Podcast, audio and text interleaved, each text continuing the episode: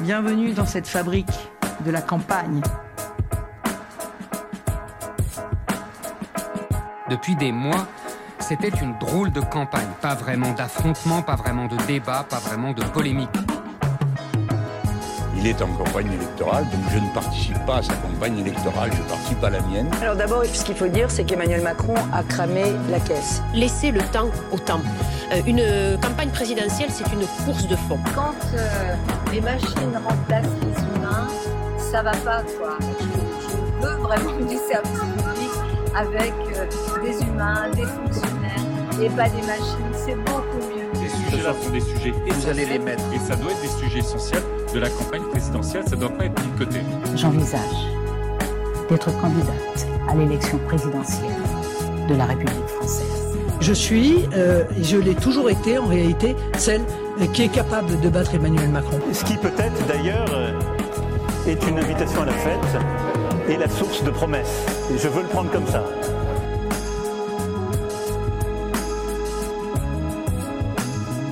Vous écoutez Semaine de campagne, nous sommes à 24 heures du premier tour de l'élection présidentielle. Alors que le cœur de la campagne laissait entendre que tout était déjà joué, cette dernière semaine de campagne a rebattu les cartes de la compétition électorale. À l'approche du premier tour ce dimanche, le climat politique s'est tendu et l'issue de ce scrutin est désormais plus incertaine que jamais. Plus incertain parce que les dynamiques sont chamboulées. Cette semaine, la campagne du candidat de la France insoumise, Jean-Luc Mélenchon, a pris des proportions hors normes. Depuis son grand rassemblement de Paris, place de la République, l'insoumis bénéficiait d'une bonne dynamique, le portant au-dessus des 12% d'intention de vote dans les sondages. Mais ces dernières semaines, et cette semaine en particulier, lui ont permis de prétendre à de bien meilleurs scores, entre 17 et 18% dans la plupart des sondages en cette fin de semaine. Il faut dire que la dernière semaine de campagne de Jean-Luc Mélenchon a été active.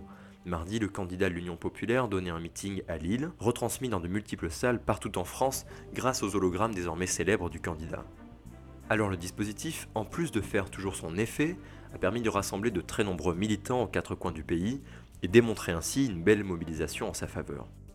Toute la semaine, les équipes de la France Insoumise se sont d'ailleurs démenées pour faire passer cette mobilisation comme la traduction de l'évidence du vote utile. Et pour le coup, c'est plutôt réussi. En cette fin de semaine, Jean-Luc Mélenchon semble incarner en France l'idée du vote utile de gauche. Exit donc la candidature socialiste d'Anne Hidalgo, de toute façon promise à la défaite, avec ses 2% d'intention de vote. Excite aussi la candidature de Yannick Jadot qui ne parvient pas à exister en cette fin de campagne, alors que tous les éléments sont pourtant là pour une candidature écologiste forte. Le rapport du GIEC et surtout le débat sur les dépendances énergétiques russes de l'Europe aurait dû être l'occasion pour le candidat vert d'imposer ses thèmes dans la campagne. Mais Yannick Jadot n'a pas réussi à exister sur ces thématiques, apparaissant même absent ces derniers jours. Fabien Roussel, qui avait pourtant fait une belle campagne et su relancer une dynamique, certes modeste mais surprenante pour le Parti communiste, termine cette campagne en implorant ses électeurs de rester parmi ses rangs. Le PCF craint en effet, comme le PS, que ses électeurs, avant tout animés par l'idée de porter la gauche au pouvoir, se déportent sur Jean-Luc Mélenchon. Yann Brossa, le directeur de campagne de Fabien Roussel, s'émouvait sur Europe 1 que cette idée de vote utile pour l'insoumis fasse son bout de chemin. Moi, je trouve ça affligeant de voter aux élections dès le premier tour pour barrer la route à un autre candidat. Moi, on m'avait appris une chose assez simple. C'est au premier tour, on choisit et au deuxième tour, on élimine. Et maintenant, on nous explique que dès le premier tour, on utilise son bulletin de vote pour barrer la route à d'autres candidats. Mais bordel, quand est-ce que, à l'occasion d'une élection présidentielle, on a la possibilité de dire ce qu'on pense? Si même au premier tour, on n'a plus la possibilité de le faire, mais c'est horrible. Ce qui est certain, c'est que cette semaine, la candidature de Jean-Luc Mélenchon a fait l'objet de nombreux appels au vote. Dans la dernière ligne droite, Christiane Taubira, candidate malheureuse de la primaire populaire, a même appelé à voter Mélenchon. Toute la semaine, ce sont d'autres personnalités de gauche qui ont appelé à voter pour l'insoumis. Chercheurs, universitaires, quelques artistes, activistes, streamers, les langues se sont déliées, en particulier sur les réseaux sociaux, accentuant cet effet de bulle. En une semaine, Jean-Luc Mélenchon a réussi un exploit, celui de rassembler l'approbation des soutiens habituels de la gauche socialiste, qui se sont justifiés, faute de mieux, de voter pour l'insoumis, en soutien en valeur de gauche, fermant au passage leurs yeux sur toutes les dérives passées et les ambiguïtés du programme mélenchoniste qu'ils avaient jusqu'alors pointé du doigt. Mais désormais la question est simple, à quoi va mener tout ça? Car cette dynamique en faveur de Jean-Luc Mélenchon est difficile à quantifier. S'agit-il d'une bulle politique, médiatique, artistique, ou le candidat bénéficie-t-il d'un vrai soutien populaire supplémentaire? À l'issue de ce scrutin dimanche, Jean-Luc Mélenchon sera-t-il le deuxième ou le troisième homme? Le tout dernier rolling de l'IFOP le donne à 17%, pas assez donc pour se qualifier au second tour, mais le candidat avait fait, sans autant de soutien, 19,5% au premier tour en 2017. Les sondages ont-ils sous-estimé ces dynamiques La réponse, c'est dimanche soir. Les extrêmes ont donc le vent en poupe, car Jean-Luc Mélenchon n'est pas le seul en cette fin de campagne à bénéficier d'une dynamique positive. À la veille du premier tour, Marine Le Pen termine cette campagne au plus haut. Toute la semaine, les bons chiffres se sont accumulés pour la candidate, qui a gagné plus de 2 points d'intention de vote en 5 jours. Vendredi soir, Marine Le Pen était donnée à 24%, son meilleur score depuis le début de la campagne.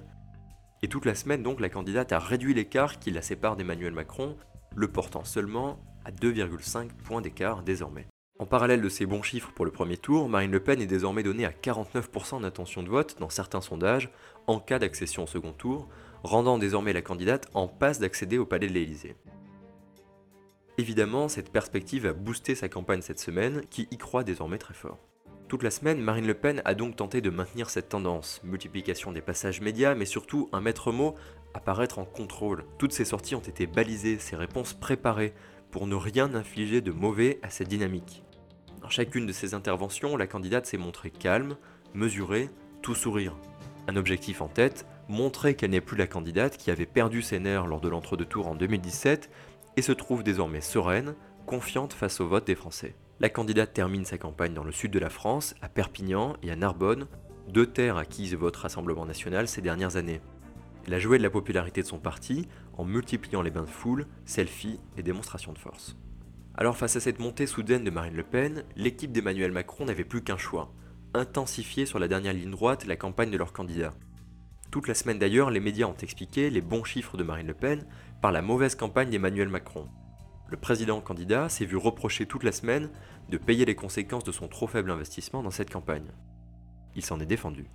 Est-ce que vous ne regrettez pas de ne pas avoir assez mouillé la chemise pendant cette campagne? Bah, J'ai pas le sentiment de ne pas l'avoir mouillé. Ce qui est vrai, c'est que j'ai fait campagne tard.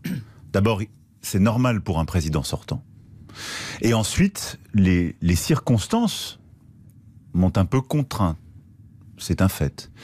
Mais comme on est tous pris par l'immédiateté et le temps court, a-t-on oublié qu'il y a deux mois, on vivait euh, un pic épidémique euh, dans nos hôpitaux, qu'il y a un mois et demi, les bombes commençaient à tomber sur l'Ukraine et que la guerre était déclenchée? Qui aurait pu comprendre? Il y a six semaines que d'un seul coup, j'allais faire des, rassemblements populaires, commencer à faire de la politique domestique quand la guerre était déclarée en Ukraine. Donc c'est un fait. Donc c'est un fait que je suis rentré encore plus tard que je ne l'aurais voulu.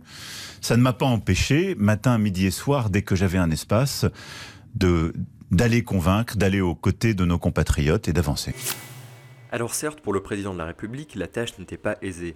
Il a avant tout été contraint par un agenda chargé, occupé par la pandémie d'abord et le contexte international ensuite. Mais en restant en surplomb de cette campagne, le candidat a loupé le moment où la guerre en Ukraine ne faisait plus craindre que ses conséquences militaires, situation qui lui conférait jusqu'alors un avantage, mais davantage les conséquences économiques sur les Français, profitant à ses opposants qui ont su capitaliser sur ce thème. Certes, le gouvernement a répondu aux augmentations des prix des produits en bloquant les prix et en endiguant l'inflation de la meilleure façon en Europe, mais le candidat lui-même a trop peu incarné ces sujets-là. Comment ne pas avoir intensifié les prises de parole sur le pouvoir d'achat, qui en quelques semaines est devenu la première préoccupation des Français Alors l'équipe du candidat a coupé court à la parcimonie médiatique jusqu'alors en vigueur dans sa campagne. Cette semaine, Emmanuel Macron a mis des bouchées doubles pour faire la tournée des médias. Matinale de France Inter et RTL, entretien aux Parisiens et au Figaro, passage aux 20h de TF1, entretien de plus de 2 heures sur Brut, bref, un objectif pour le candidat dans ces passages, rappeler son bilan, formuler de nouvelles propositions et taper sur Marine Le Pen pour décrédibiliser son argumentaire. Dans le Parisien, il déclarait que Marine Le Pen ment aux Français sur le projet qu'elle entend porter. Pour Emmanuel Macron, cette semaine avait donc un objectif, remobiliser son électorat face à l'incertitude du scrutin aller chercher les électeurs qui avaient prévu de le soutenir, mais qui pour beaucoup ont pris trop vite ce vote pour acquis, au point de s'en désintéresser.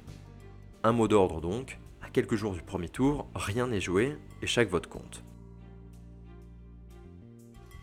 Outre les dernières joutes électorales auxquelles se sont voués tous les candidats, la plupart d'entre eux sont partis à la chasse aux abstentionnistes, car à seulement quelques jours du premier tour, près d'un quart des Français pensaient ne pas se déplacer dimanche.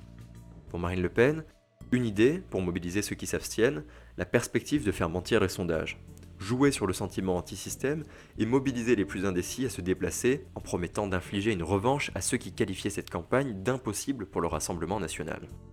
À Perpignan, la candidate a formulé en d'autres termes cet appel. C'est pourquoi je vous le dis et le redis, mes amis, je suis sûr que dans cette salle, vous en êtes persuadés, on ne s'abstient pas, surtout quand on est patriote, surtout si on a conscience que le pays a besoin d'un sursaut.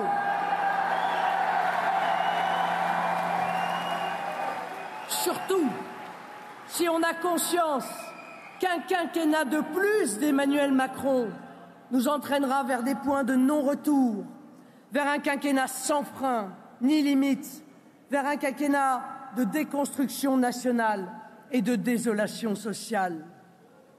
Le temps est venu, le temps est venu pour le pays de relever la tête, de prendre ces décisions qui contrarieront le cours funeste des événements qu'un fatalisme ambiant voudrait laisser se dérouler. Le temps est venu pour le peuple de se lever. Le temps est venu de rompre avec les forces qui attirent notre pays vers le fond pour qu'il retrouve très vite sa stabilité, sa joie de vivre, sa place dans l'histoire. Jamais, jamais, mes amis, la perspective d'un vrai changement n'a été si proche. Mais cela dépend de vous. N'oubliez jamais et répétez autour de vous si le peuple vote, le peuple gagne. Du côté d'Emmanuel Macron aussi, ses équipes sont allées chercher les abstentionnistes. Toute la semaine, ses soutiens répétaient partout l'importance de voter Macron dès le premier tour. En parallèle, la campagne du candidat lançait sur son site internet une initiative originale, inspirée du format de la série Black Mirror, qui permet, dans une expérience vidéo immersive, d'observer quelles pourraient être les conséquences de l'abstention de chacun. Une initiative pensée en particulier à destination des jeunes, dont 46% des moins de 24 ans envisagent de s'abstenir. Cette forte abstention, qui favoriserait avant tout les extrêmes, très mobilisée sur ce scrutin, veut être empêchée par tous les candidats. Cet épisode s'achève au terme d'un suivi de campagne long de 6 mois, sur Sphère depuis septembre et au travers de ce podcast ces derniers mois. Cette campagne, que l'on annonçait plate, jouait d'avance, a surpris par ses nombreux rebondissements, ses principaux protagonistes, différents de ceux annoncés au départ, mais aussi par le contexte inédit dans lequel elle a pris part. Elle s'achève en cette veille de premier tour, dans un climat plus incertain que jamais. Alors ce dimanche, déplaçons-nous dans les bureaux de vote et votons. Après avoir laissé la parole au candidat, c'est à nous, citoyens, qu'il revient enfin de nous exprimer. Rendez-vous dimanche prochain pour la couverture de la campagne du second tour.